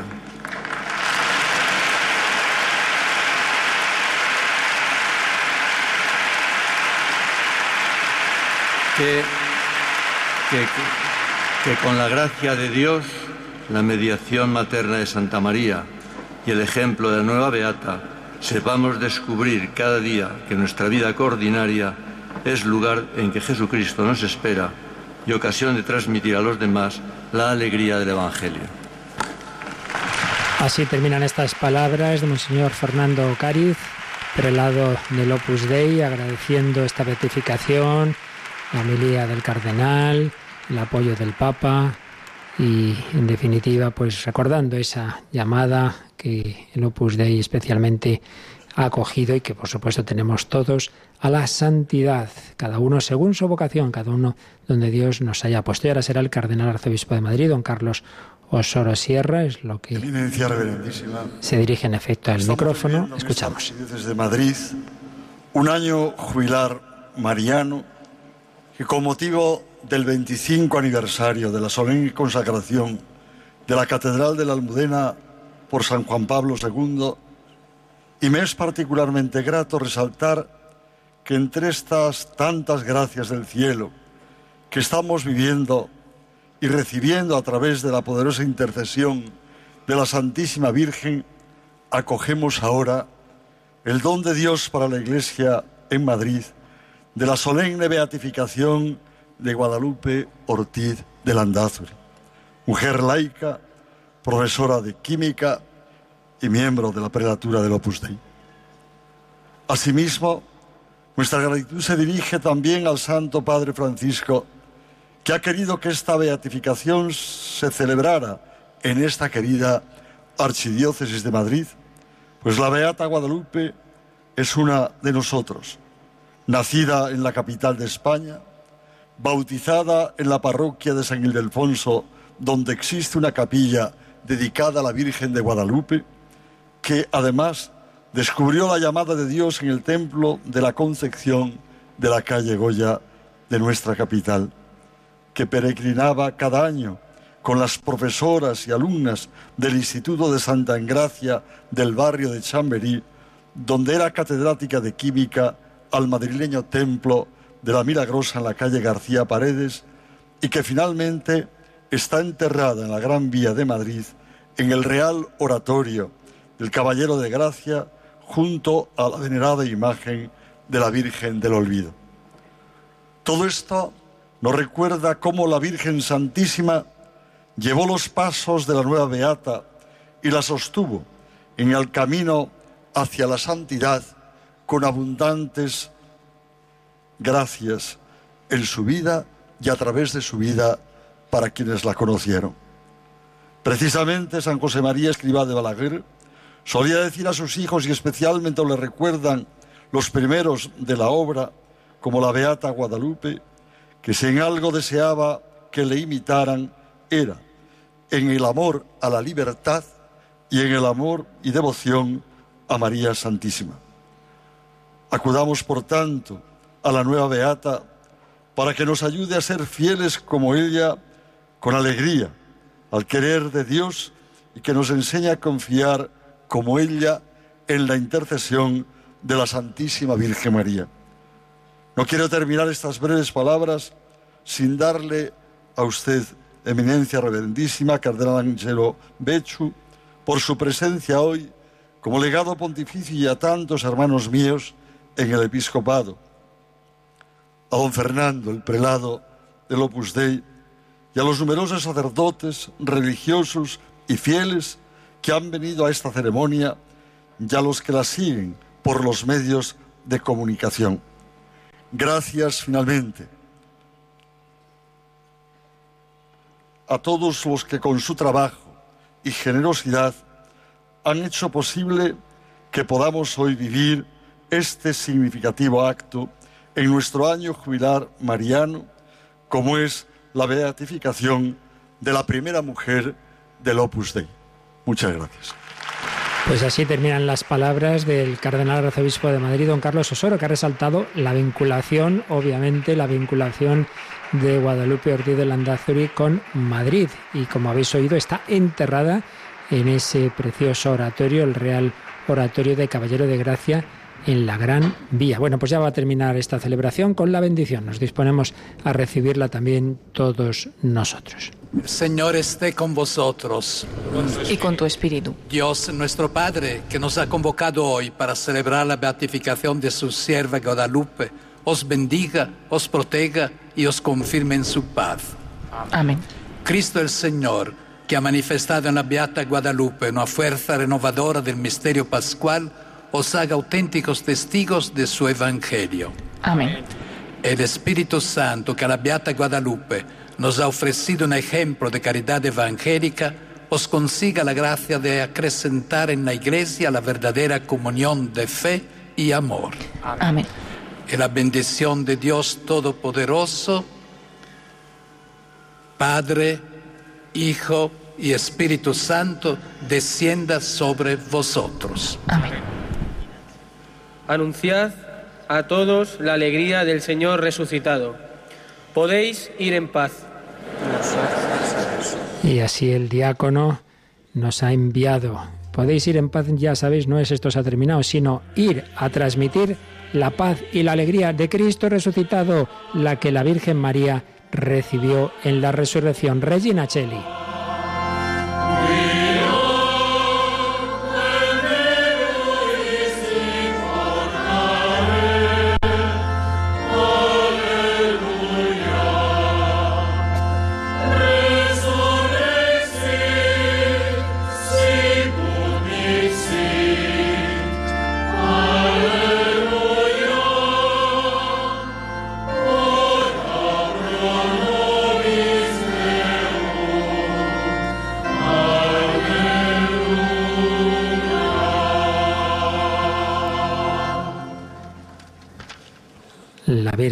Ha presidido esta celebración en ese, esa gran imagen de la Guadalupana, ese 12 de diciembre en el que nacía eh, Guadalupe Ortiz de Landázuri, ese 16 de julio, Virgen del Carmen del 75 en que fallecía, y desde ahora, el 18 de mayo, mes de María, el mismo día en que nacía Carol Boitigua, San Juan Pablo II, se podrá celebrar esta memoria, de momento es de esta beata, cuando Dios quiera será también la canonización, una laica que ha subido a los altares. Bueno, pues antes de terminar esta celebración, eh, a la que nos ha acompañado un laico, Miguel Travesí. Muchísimas gracias, Miguel. Muchas gracias, padre, y, eh, un saludo a todos nuestros oyentes. Volverán a escucharte pronto en tu programa Familia y Colegio.